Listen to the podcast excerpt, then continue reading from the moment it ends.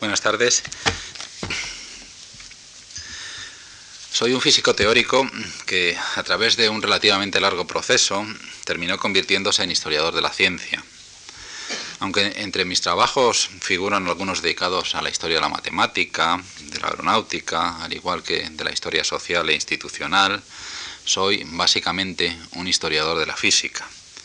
Como tal, formo parte de un extenso colectivo que durante más de, 30 años ha, más que ningún otro grupo, iluminado nuestra comprensión y elevado el nivel de la historia de la ciencia, y a través de ella nuestro extendimiento, entendimiento de la historia general.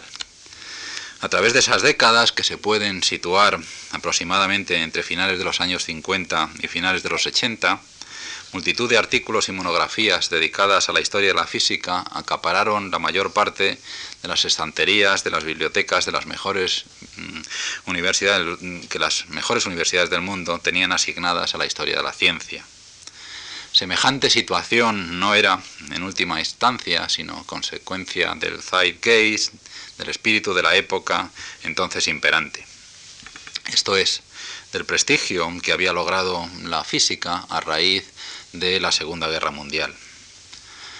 Pero los tiempos cambian y aunque la física y su historia no han perdido ni su relevancia ni su oportunidad, creo que no es arriesgado defender la idea de que las ciencias de la vida, la biomedicina, la biología y genética moleculares, están pasando a ocupar un lugar preeminente en el universo de la ciencia y la tecnología, planteando todo tipo de problemas y posibilidades, científicos por supuesto, pero sociales y morales también.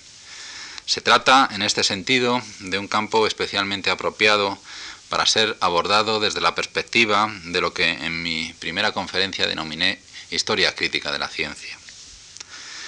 Pocas ramas de la ciencia contemporánea, contemporánea, ofrecen al historiador la oportunidad de, al mismo tiempo que desarrolla su, su tarea de reconstrucción del pasado, un pasado que llega incluso al presente, plantearse, repito ahora palabras que pronuncié el martes pasado, qué es lo bueno de la ciencia y mediante sus investigaciones y escritos históricos hacer que progrese esa bondad.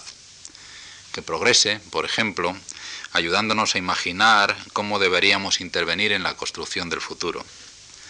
Las ciencias biomédicas ofrecen oportunidades de este tipo y a ellas dedicaré esta conferencia, al igual que en su mayor parte en la próxima. Es una opinión aceptada mayoritariamente que en nuestro siglo se han producido únicamente tres descubrimientos auténticamente revolucionarios. Las teorías especial y general de la relatividad, propuestas por Albert Einstein en 1905 y 1915 respectivamente, y la mecánica cuántica, Heisenberg y Schrödinger, 1925-26, son los dos primeros descubrimientos revolucionarios. Mientras que el tercero es el hallazgo, en 1953, de la estructura en doble hélice del ácido desoxirribonucleico ADN, la molécula de la herencia, descubrimiento debido a James Watson y Francis Crick. Como es bien sabido, sobre estas cadenas se alinean en cadencias específicas cuatro compuestos químicos, la adenina, guanina, citosina y timina pertenecen a la familia química de las bases, o opuestas a los ácidos. Es difícil infravalorar la trascendencia del logro de Watson y Crick. Ha sido y es pieza básica en la profunda remodelación que están experimentando las ciencias biomédicas y bioquímicas. Y no solo en lo que se refiere a su contenido específicamente científico, sino también, como veremos, en lo relativo a su práctica institucional e individual. Además, la singularidad de los objetos que estudian las disciplinas biomédicas implica que las novedades de todo tipo que se están introduciendo afecten profundamente a múltiples estructuras sociales, culturas, códigos éticos, normas legales, procedimientos industriales, que hemos ido construyendo laboriosa y con frecuencia inadvertidamente a lo largo del último milenio. Es en el ADN, el material genético de todos los animales, en donde se encuentran todas las instrucciones para la formación y actividades futuras de las células de estos animales. Si pudiésemos extender el ADN de una célula humana, formaríamos un hilo de unos 3 metros de longitud. Teniendo en cuenta el número de células que poseemos, todo el ADN de una persona formaría un hilo de una longitud más de 20 veces la distancia que separa al Sol de la Tierra. El genoma, conjunto de instrucciones que permiten construir un, organismo humano, se encuentra en esos gigantescos hilos y, y consta de unos 3.000 millones de pares de bases. Los cromosomas, los elementos básicos en los mecanismos hereditarios, son en realidad segmentos de ADN. Dentro de esos segmentos se identifican los genes, también secuencias discretas de pares de bases a lo largo de un trozo de ADN, que tienen una función específica conocida. Controlan en particular la producción de las proteínas, auténticos pilares sobre los que se erigen nuestros organismos. Se cree que en los seres humanos existen entre 50.000 y 100.000 genes diferentes. Uno de los frutos más notables de las investigaciones biomédicas en las últimas décadas es la constatación de que pequeños cambios en la estructura química de los genes pueden tener consecuencias muy importantes. Ya se conocen más de 4.000 defectos en los que un solo gen provoca trastornos en los seres humanos y la mayoría son letales. Este hecho sirve perfectamente para apreciar con claridad la importancia de la biología molecular. Con ella es posible plantearse la tarea de identificar el defecto genético responsable de enfermedades. Se estima que un recién nacido de cada 300 es portador de una anomalía genética. En, 1986, por ejemplo, un equipo de investigadores norteamericanos identificó el defecto genético responsable de un tipo de distrofia muscular. En 1989, un grupo de biólogos anunció el descubrimiento de la situación del gen que, cuando sale defectuoso, produce la fibrosis quística, una enfermedad que afecta a los pulmones, páncreas y otros órganos. Más aún, habían analizado su estructura e identificado el error responsable de la enfermedad, identificado en la cadena de ADN. A partir de entonces, los avances en esta dirección han sido constantes.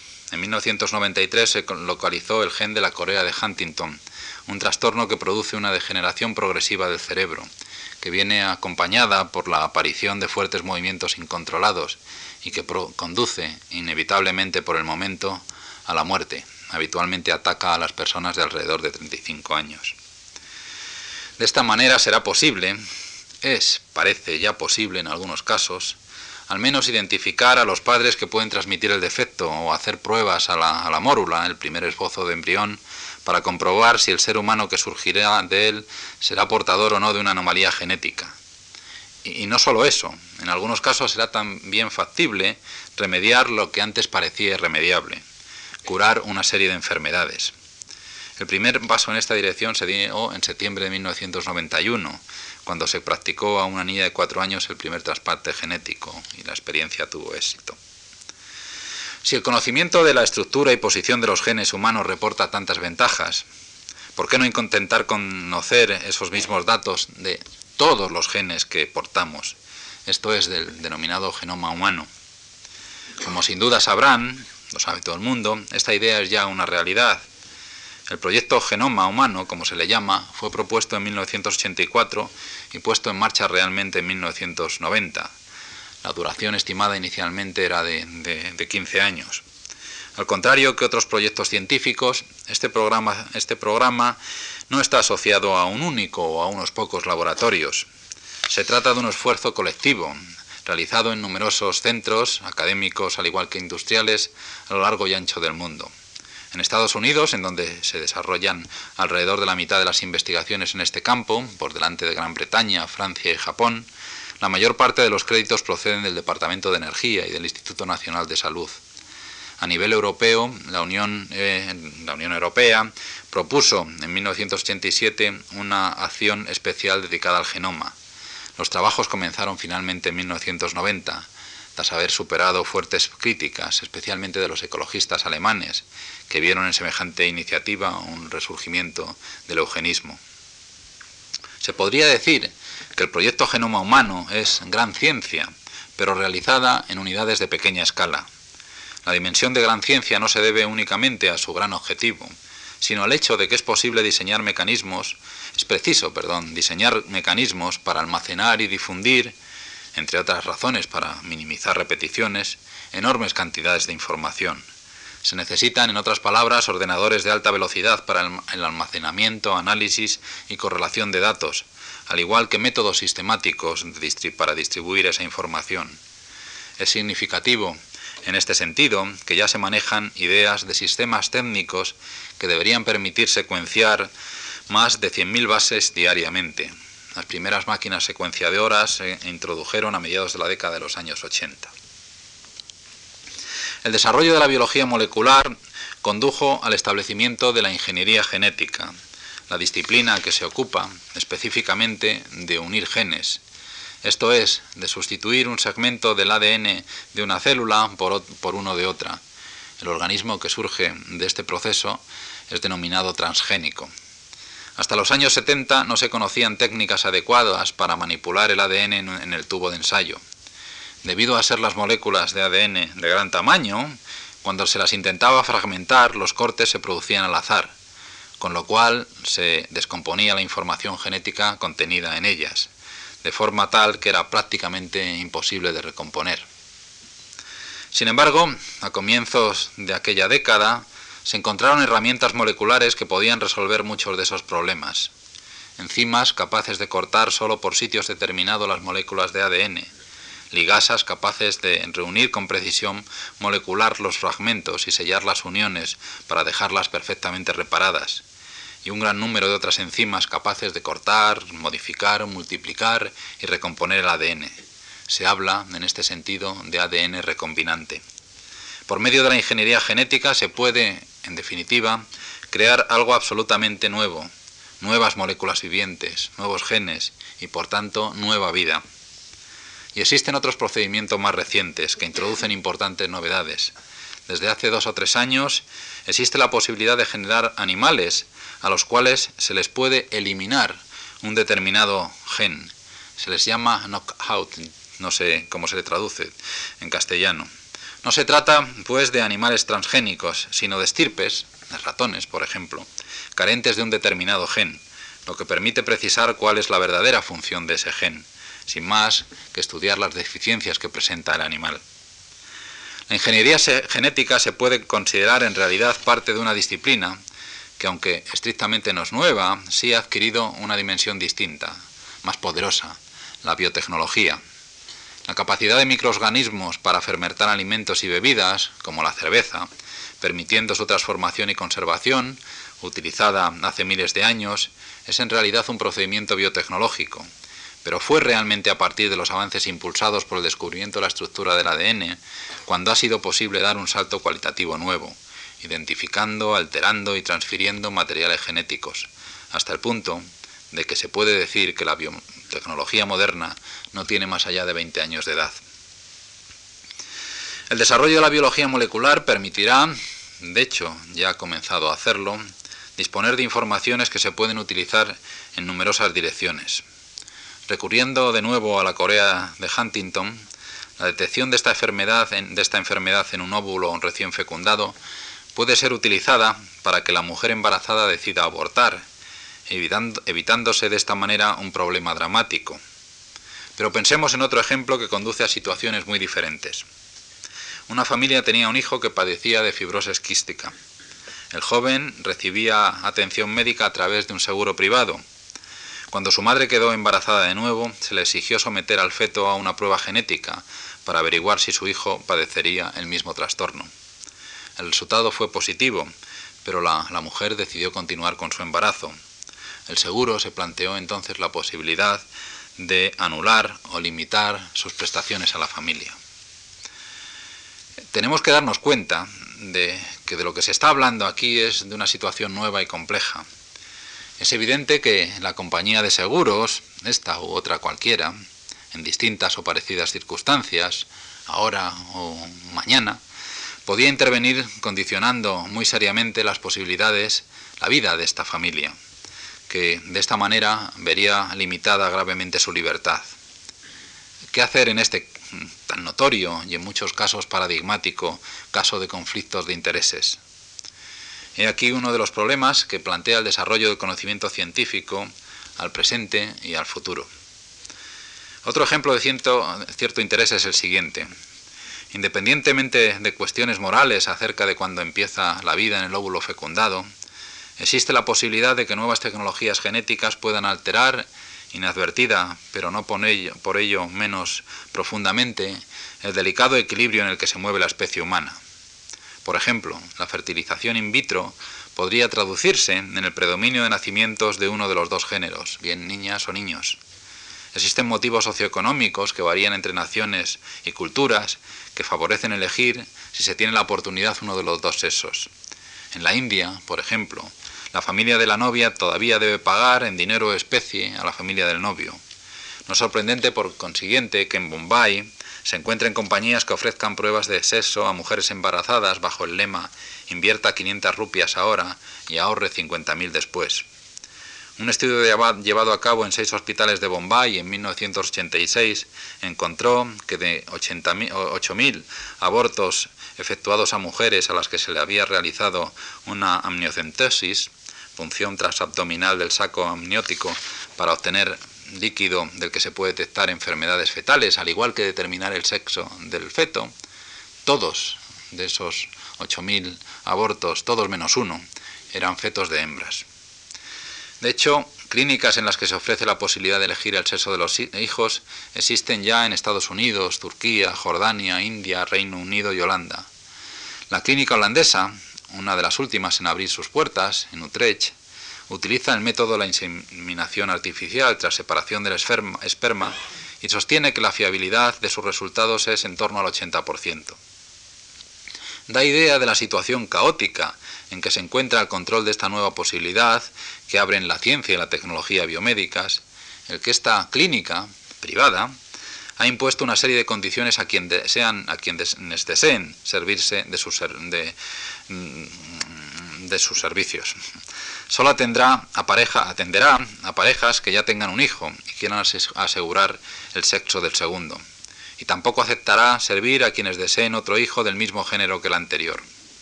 Las parejas deben asimismo comprometerse a no abortar si el embrión no resulta del sexo elegido. No obstante, la propia clínica no realizará ningún seguimiento posterior referente al cumplimiento o no de estos compromisos.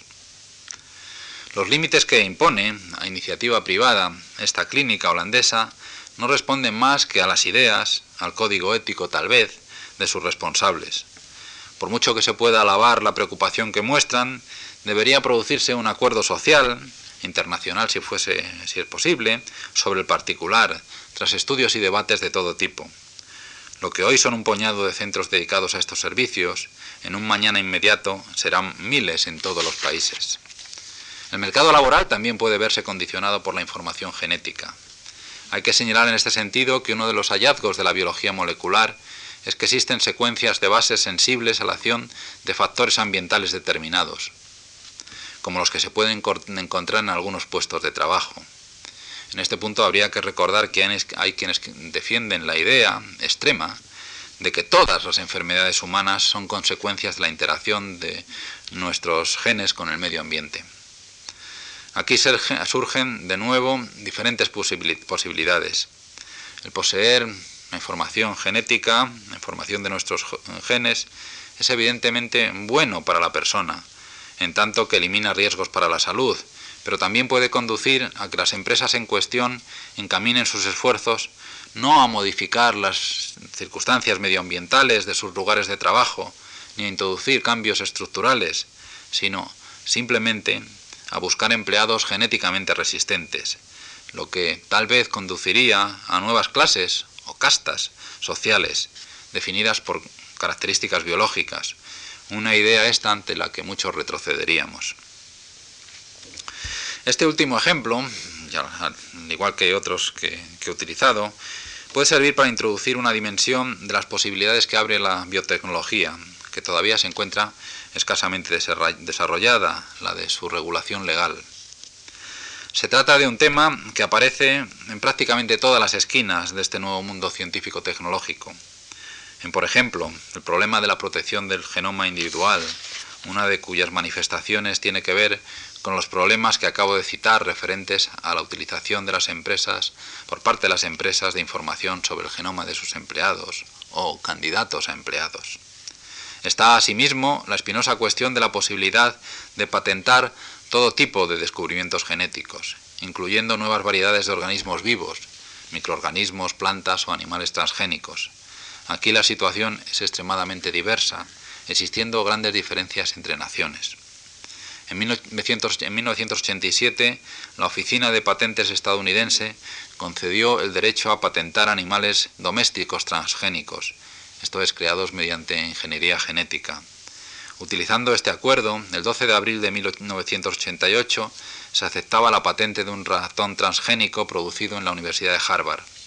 También en 1987 esa misma oficina prohibió que se patentasen seres humanos alterados genéticamente basándose en una enmienda antiesclavista de la Constitución norteamericana que impide la propiedad de seres humanos. Pero existe, y fíjense ustedes, que es recurrir a, una, a una, ley, la Constitución estadounidense, que tiene ya ah, bastantes años de historia.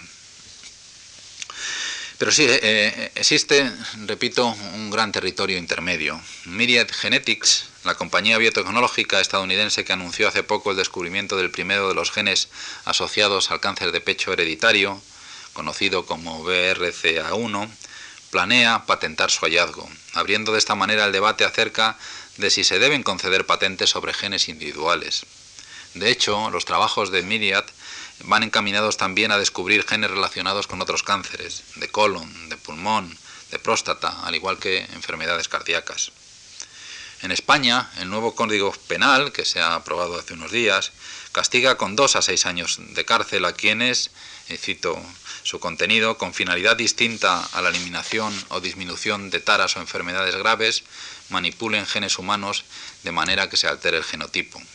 Hasta cinco años se impondrán a quien fecunde óvulos humanos con fin distinto a la procreación o cree seres humanos idénticos, clónicos. Pero no parece que se haya incluido nada con relación a los derechos de patentar organismos vivos. En un momento de la historia de la humanidad en la que las comunicaciones son prácticamente instantáneas y en la que se nos anuncia un futuro digital, en el que las fronteras nacionales sobrevivirán a duras penas, el nuevo mundo promovido por la biotecnología se mueve bajo regímenes profundamente diversos, cuando no me atrevería a decir caóticos.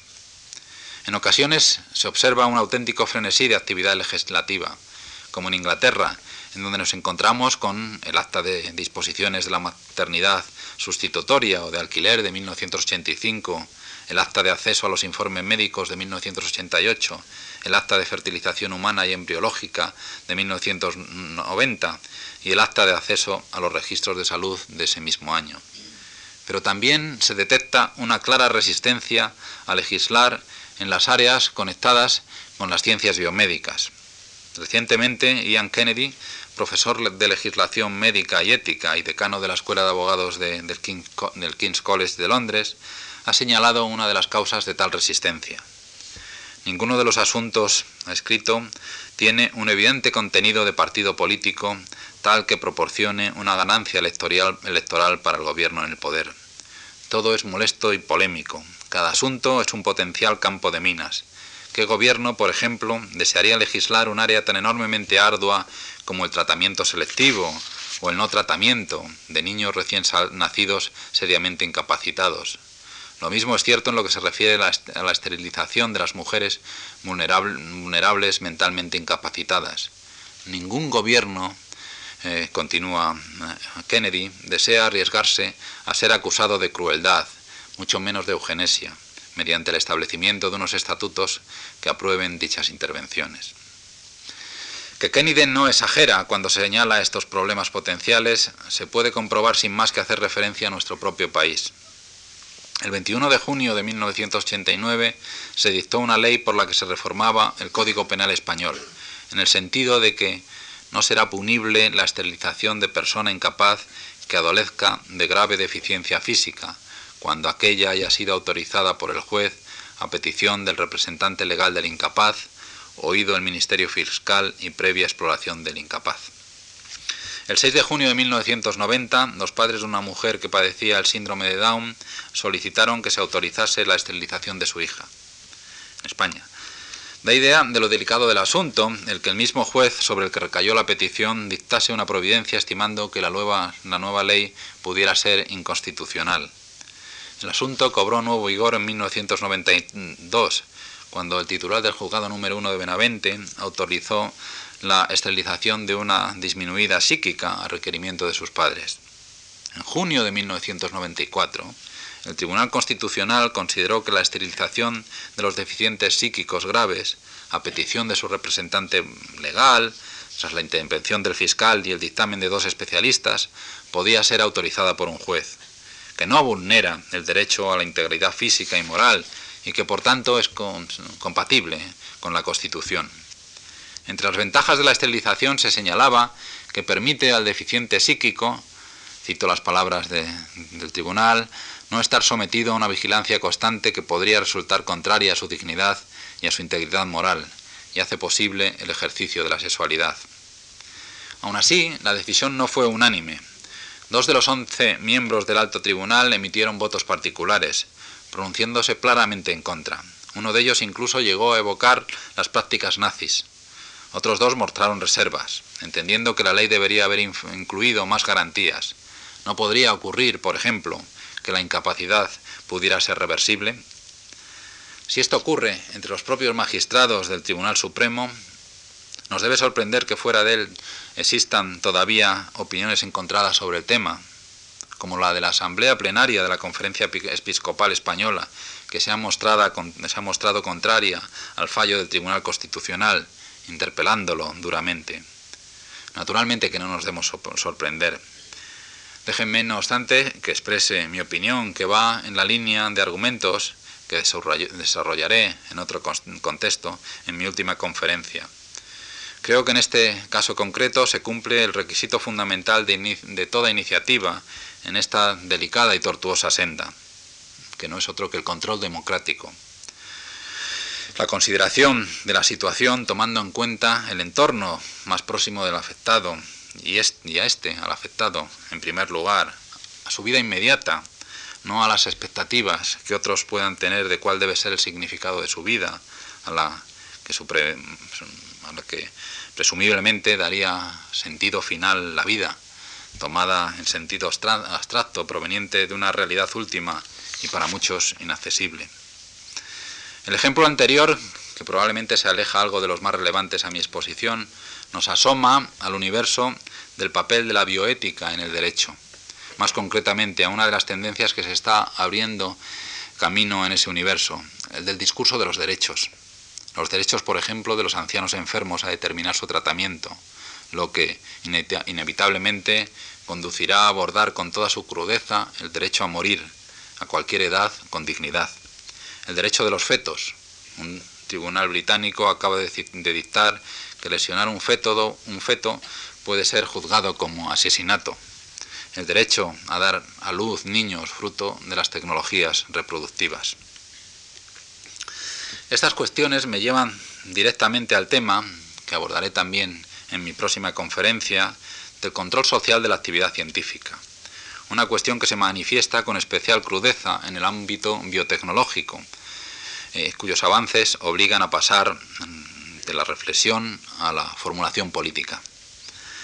La idea de que la ciencia o los científicos pueden ser objeto de control ha encontrado y sigue encontrando una firme opinión entre muchos profesionales de la ciencia. Me cuesta excusar, escribió en 1977 Peter Medward, inmunólogo británico que obtuvo el Premio Nobel de Medicina y Fisiología de 1960. Me cuesta excusar, digo, la desconfianza de, tantas personas sensatas hacia los científicos profesionales, entre quienes la cordura está mucho más difundida de lo que la gente cree. Los científicos desean hacer el bien y a menudo lo hacen. Salvo la abolición de dicha profesión, no se puede aplicar ninguna legislación que entorpezca seriamente la decisión de los científicos de llegar a una comprensión más profunda del mundo material.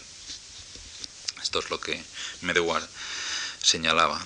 Recientemente, el 11 de, noviembre de 1995, este mismo mes, el diario El País citaba las declaraciones del jefe de genética de uno de los principales centros médicos públicos de Madrid, en las que comentaba el contenido del nuevo Código Penal español, al que, como ya he apuntado, contiene previsiones acerca de la ingeniería genética y fecundación artificial, además de, sobre la eutanasia. Me, me parece absurdo. A nadie se le ocurre hacer investigación con fines que no sean beneficiosos para el ser humano. Estas son las palabras del jefe del servicio. Eh, otra cosa es decidir en qué momento y hasta qué, y hasta qué punto se puede hacer investigación en seres humanos. Y eso ya está legislado, añadía. Según el periódico, el autor de estas manifestaciones cree en la bondad científica. Y si no existe, añadía, nadie va a impedir que se hagan experimentos no deseados en el laboratorio. No pretendo, ni, mucho menos, minusvalorar, las razones a las que recurren los científicos que defienden semejantes puntos de vista. Es completamente cierto que la introducción de controles legales o de otro tipo puede entorpecer seriamente la práctica de la investigación científica. Es cierto también que de la actividad de los científicos la sociedad ha obtenido, y sin duda continuará obteniendo, enormes beneficios, beneficios de todo tipo. ¿Quién, en su sano juicio, puede negar que gracias a la ciencia vivimos más y mejor, estamos más informados, creemos en menos mitos, que somos, en otras palabras, superiores a nuestros antepasados? Pero la ciencia no es una actividad metodológicamente fosilizada, anclada en los procedimientos y códigos que se fueron desarrollando durante los siglos XVII, cuando comenzó la denominada Revolución Científica, y XVIII. Un abismo separa en este sentido a la ciencia del pasado del actual, a la ciencia como disciplina y a los científicos como individuos. Es muy problemático aceptar la idea de que los científicos de otros siglos, los virtuosi, por ejemplo, que se agruparon en el siglo XVII para constituir instituciones como la Royal Society, fueron moralmente virtuosos, además de científicamente. Pero aceptamos, aceptemos, si se quiere, que en otras épocas los científicos, o filósofos naturales, como se les llamaba, entendían su actividad, pocas veces una profesión en el sentido que hoy damos a este término, como medio para alcanzar la perfección religiosa, intelectual o moral. Si así fue, en general, alguna vez, hoy la situación ha cambiado. Son millones los científicos que trabajan en la actualidad en todo el mundo, especialistas que comparten muchas de las características de otros profesionales no científicos, que la bondad científica, que el deseo de hacer por encima de todo el bien, constituye el rasgo primordial de la mayoría de los profesionales de la ciencia en la actualidad, es algo que encuentro francamente difícil de aceptar. Y esto no quiere decir, naturalmente, que deseen hacer el mal. Quiere decir únicamente que como otras muchas personas en otras muchas actividades, pueden tener, tienen de hecho, pretensiones que dejan completamente de lado el problema de, por ejemplo, las posibles consecuencias de sus investigaciones. La nueva situación que ha surgido fruto del desarrollo de la ciencia y de la biología molecular muy en particular, hace necesario evitar comportamientos de naturaleza esquizofrénica en los que se mezclan una, una realidad radicalmente nuevo, nueva en lo que a la práctica de la ciencia y a su relación con la tecnología se refiere, con códigos profesionales y filosofías metodológicas que cristalizaron tras historias concretas hace ya mucho tiempo. Es necesario, en definitiva, en este, al igual que como veremos otros puntos, modificar nuestras ideas acerca de los condicionamientos sobre los que se debe erigir la práctica científica. De hecho, y al contrario de lo que manifestaciones como las que cité anteriormente pueden llegar a, llevar a pensar, entre los propios biólogos moleculares se produjeron iniciativas en la dirección de imponer cortapisas a sus investigaciones, una iniciativa esta casi desconocida en otras especialidades científicas o no científicas. Me detendré en este punto a continuación. Durante los años 60, los rápidos avances que se produjeron en la genética molecular, especialmente el desarrollo de las técnicas que eh, mencionaba antes, que permitían aislar y unir segmentos de ADN, lo que, repito una vez más, hacía posible construir moléculas de ADN recombinante, generaron especulaciones y debates acerca de las implicaciones de la tecnología genética en los seres humanos. Se da la circunstancia de que a, finales de los 60 y comienzos de los 70 la perspectiva de una aniquilación nuclear, al igual que la destrucción que la guerra con Estados Unidos acarreaba para Vietnam, estaban en la mente de todos. Y que los problemas medioambientales afloraban ya con intensidad.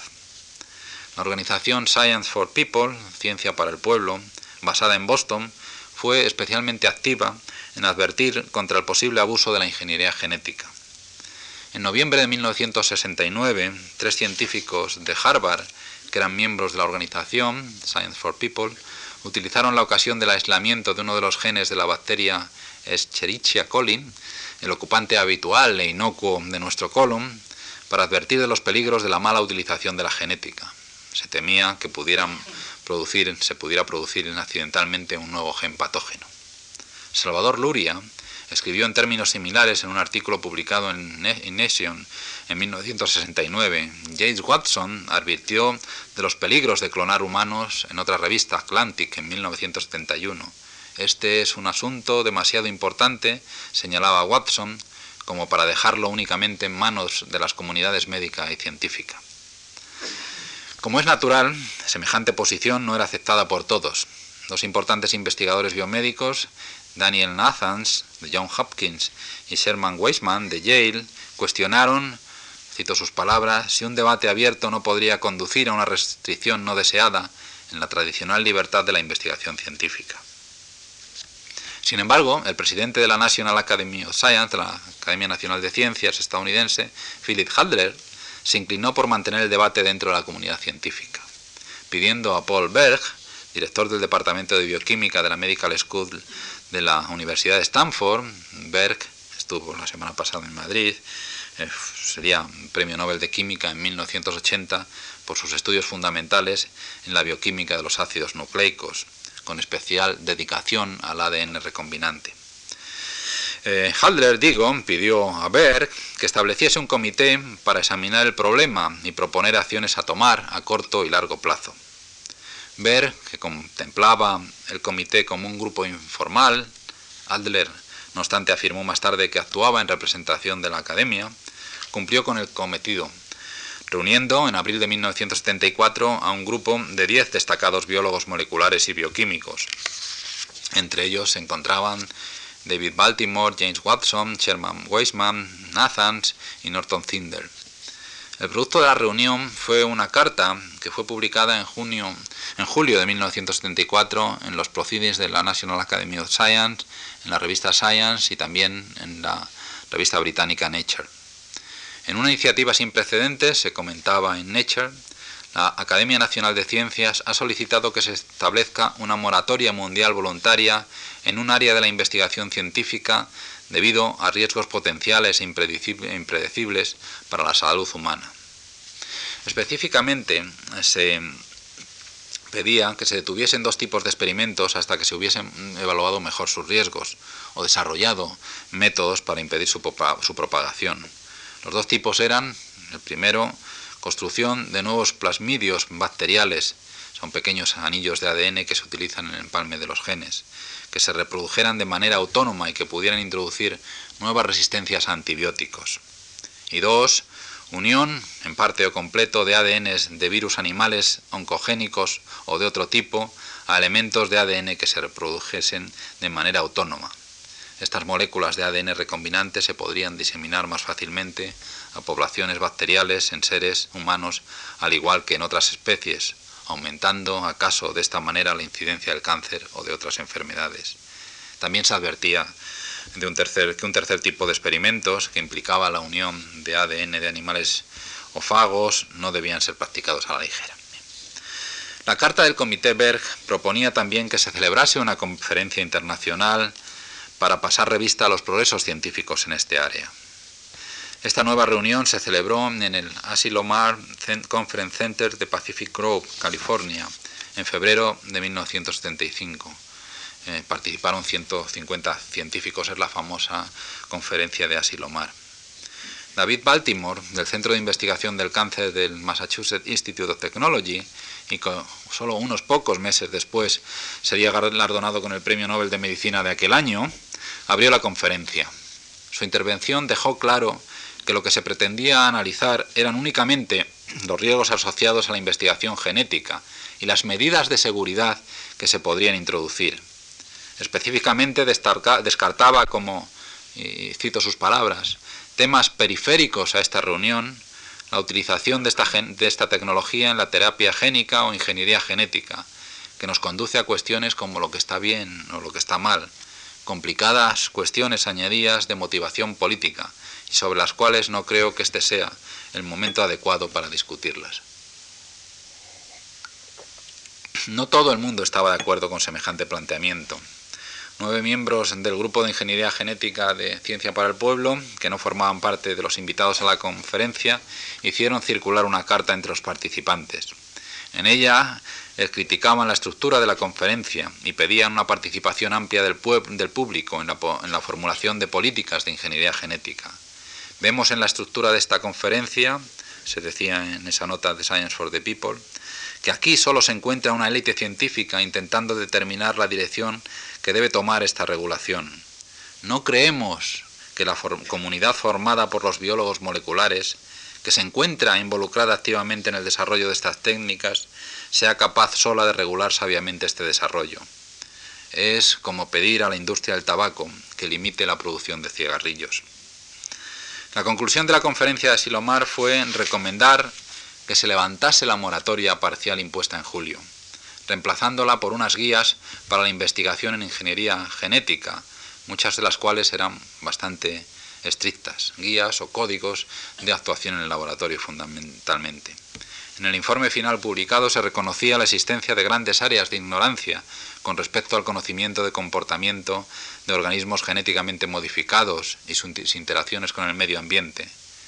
Pero, en lugar de esperar las respuestas correspondientes a tales interrogantes, se argumentaba que los riesgos podían compensarse con precauciones adecuadas en el aislamiento físico y biológico, y que bajo estas condiciones la mayor parte de las investigaciones podían continuar.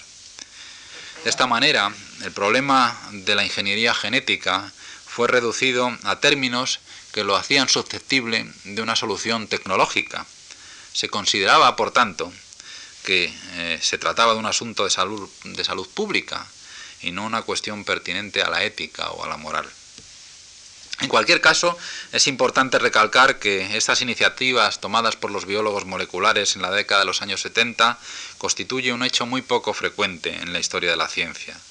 No le faltaba algo de razón, aunque no se detuviese a considerar las diferencias que existen entre las actividades que mencionaba, a, de nuevo, Peter Medewar, cuando argumentaba que ningún literato ha hecho semejante cosa, por el contrario, la mera sugerencia de que un autor no debiera escribir como le venga en gana, sin importar los agravios que infrinja o los ah, daños que cause, es recibida con exclamaciones de alarma y advertencias de que semejante acto causaría daños irreparables al espíritu humano y sofocaría para siempre su espíritu creador.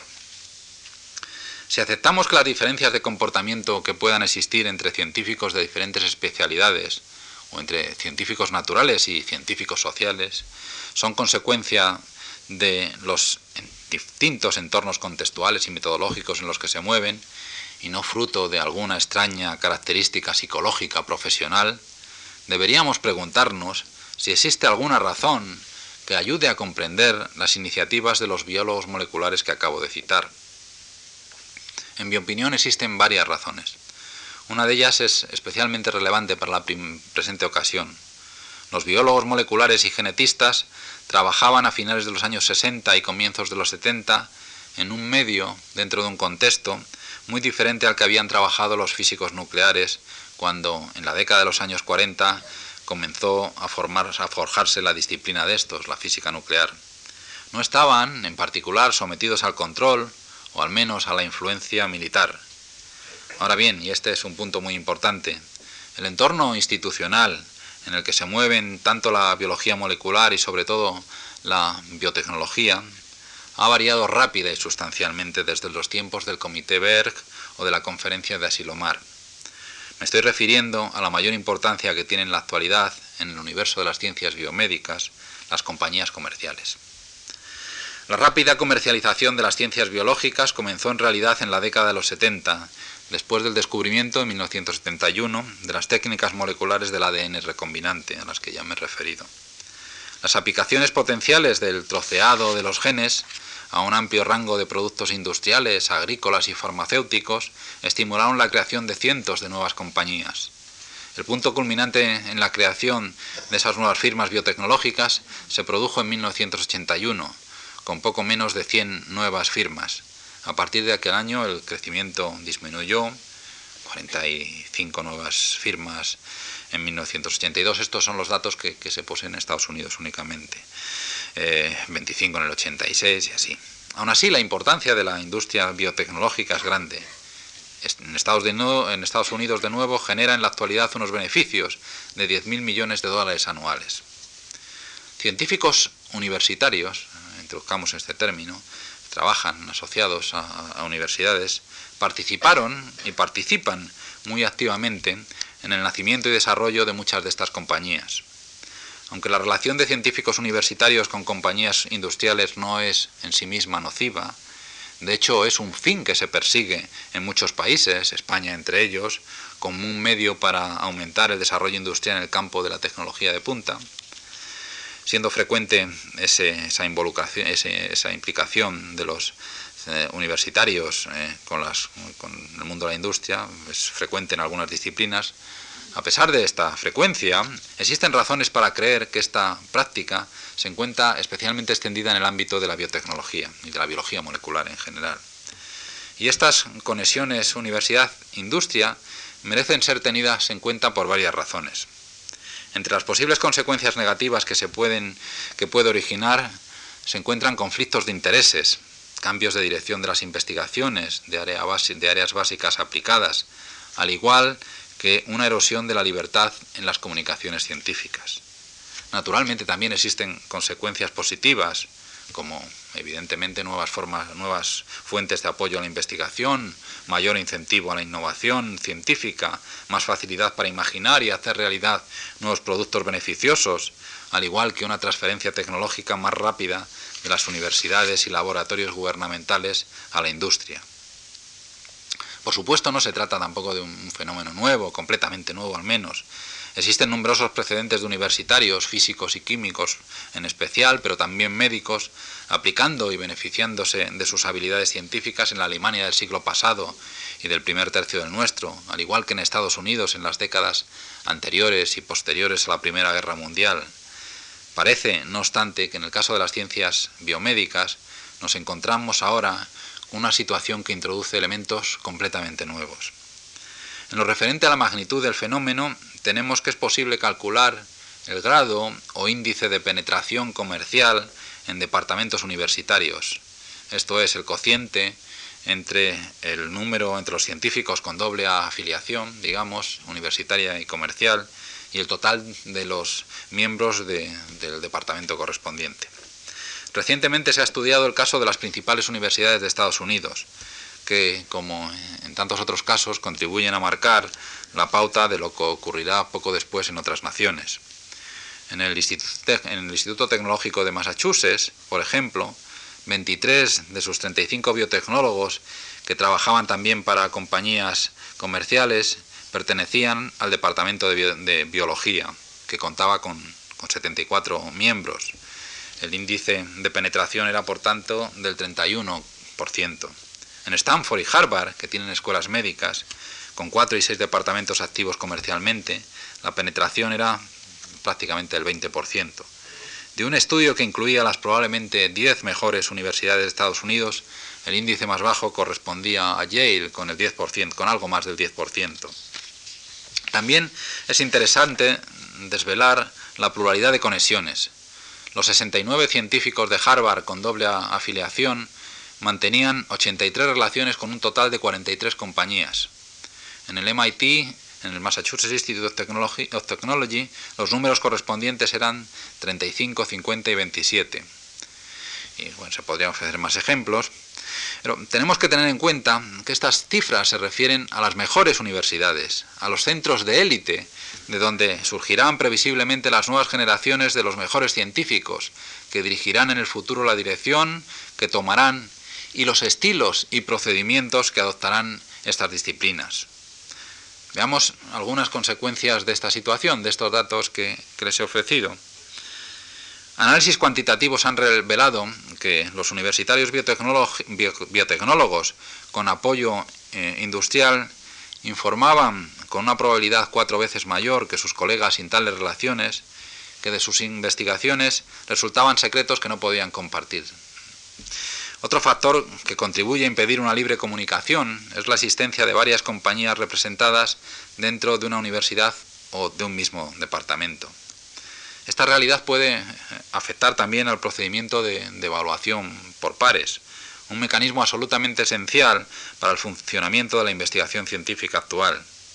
Aquellos que evalúan las solicitudes, las solicitudes de ayuda, de las que germinan ideas innovadoras, están ligados por un código ético. Se espera de ellos que protejan ideas todavía no publicadas que se mencionan en las solicitudes de ayudas. Pero muchos evaluadores tienen en la actualidad fuertes vínculos comerciales. Estoy refiriéndome de nuevo a la, biotecnología, a la biología molecular y biotecnología en particular. En consecuencia, existen incentivos suplementarios para romper tales normas y encauzar ideas innovadoras contenidas en las solicitudes al sector comercial. De hecho, algunos de estos riesgos se encuentran mucho más cerca de lo que podría pensarse. Un debate en curso en el ámbito de la ingeniería genética e inmunología es el de la, disponibilidad de los ratones knockout, esos que mencionaba antes, recordemos, ratones de los que se ha eliminado un gen específico. La revista Science, que es el órgano de la Asociación Americana para el Progreso de las Ciencias, una organización muy extensa con muchos miles de, miembros, la revista Science, digo, abordó este tema en junio de este mismo año. Sucede que algunos científicos, entre los que se encuentran algunos de los más distinguidos, hacen todo lo posible para obstaculizar a sus colegas el acceso a estos, a estos animales tratados genéticamente. Evidentemente, en el altamente competitivo universo de la investigación genética, no, no faltan buenas razones para comprender semejante comportamiento. Obtener una estirpe de este tipo de ratones es muy complicado. Las conexiones con industrias no hacen sino empeorar, la situación.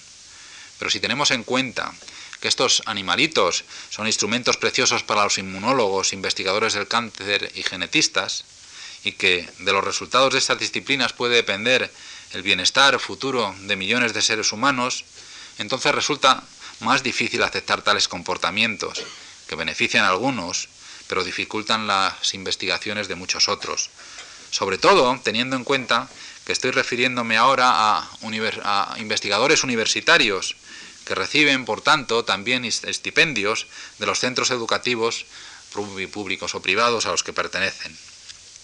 Para evitar este tipo de comportamientos se están introduciendo algunos mecanismos de control. Así, el Instituto Nacional de la Salud estadounidense obliga a aquellos investigadores que financia a que compartan libremente los resultados de sus investigaciones una vez publicados.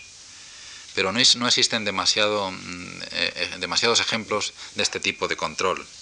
Y en, el, y en el caso de que la financiación provenga exclusivamente de las industrias privadas, la situación es evidentemente completamente diferente. No se piense tampoco que este secretismo es exclusivo de las ciencias biomédicas. Aparece también en otros campos, aunque Cierto es que los ejemplos que posee tienen algún, poseo tienen algún mm, grado de relación con las ciencias biomédicas de nuevo. Hace seis años, la comunidad de cristalógrafos de rayos X se, enfrentó con un problema similar al de los ratones knockout. Al, al igual que, que, con los animales alterados eh, genéticamente, las imágenes y datos de rayos X que revelan la estructura de macromoléculas pueden tardar años en producirse y afectaría a los científicos involucrados el proporcionar estos datos a sus rivales, inmediatamente después de publicar el trabajo en el que se anuncian los resultados correspondientes. O sea, lo que hacen es publicar el resultado pero sin los datos de las coordenadas.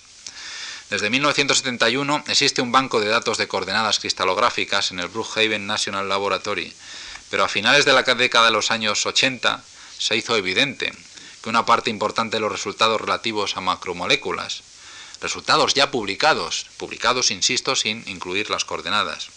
No sé, que, la mayor parte de, esos resultados no se depositaban en, en este banco de datos. En consecuencia, la Unión Internacional de Cristalógrafos estableció una política que varios organismos, la revista Science y el Instituto Nacional de la Salud, entre ellos han adoptado. Las coordenadas deben ser depositadas cuando se publica un artículo que anuncia la estructura de un cristal pero el investigador tiene derecho a exigir que esos datos se mantengan secretos durante un año.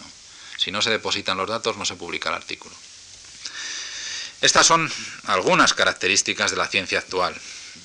Pueden gustar o no.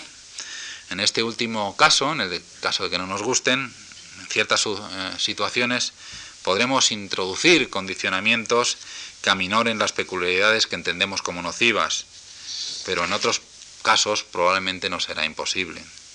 Hemos construido, y por el momento preferido, un mundo político, económico, que lleva asociado una serie de, comportamientos, de organizaciones, de estructuras, que penetran en todos los recovecos de nuestras sociedades, de nuestras vidas, de todo aquello que hemos eh, inventado y que nos enorgullecemos de llamar nuestro, como la ciencia. Eh, ¿Por qué iba a estar la investigación científica al margen de, de nuestros modelos políticos, de nuestras ideologías mm, económicas, incluso de nuestras modas, de nuestras filias o de nuestras fobias? Porque nos deleitamos en denominarla una actividad racional. Pero es que no es racional el que nuestros modelos sociales afecten a nuestros modos de comportamiento. La vida es demasiado compleja, pluridimensional, holística, como para poder compartamentizarla. Y este hecho inevitable tiene sus riesgos. Como, que se pierdan características que otrora considerábamos patrimonio no negociable de los procesos mediante los cuales adquirimos nuevos conocimientos, nuevos saber, a veces, nuevos saberes, a veces utilizábamos esa expresión. Como en tantas ocasiones, José Ortega y Gasset ya percibió esta característica intrínseca del humano. En su meditación de la técnica de 1939 escribió, es preciso estar alerta y salir del propio oficio, otear bien el paisaje de la vida, que es siempre total. La facultad suprema para vivir no la da ningún oficio ni ninguna ciencia, es la sinopsis de todos los oficios y todas las ciencias, y muchas otras cosas además es la integral cautela. La vida humana y toda en ella es un constante y absoluto riesgo. La media toda se va por el punto menos previsible. Una cultura se vacía entera por el más imperceptible agujero. Lo que ha ocurrido es que efectivamente se nos ha vaciado, si no por completo, si en, sus rasgos más definitorios, una vieja cultura, la científica, a la manera como la entendían nuestros héroes del pasado, los Darwin, Virchow, Helmholtz, Faraday, Maxwell, Poincaré, por supuesto, Einstein, Dirac y tantos otros. Pero tampoco debemos pensar por ello que nos hemos convertido en huérfanos culturales.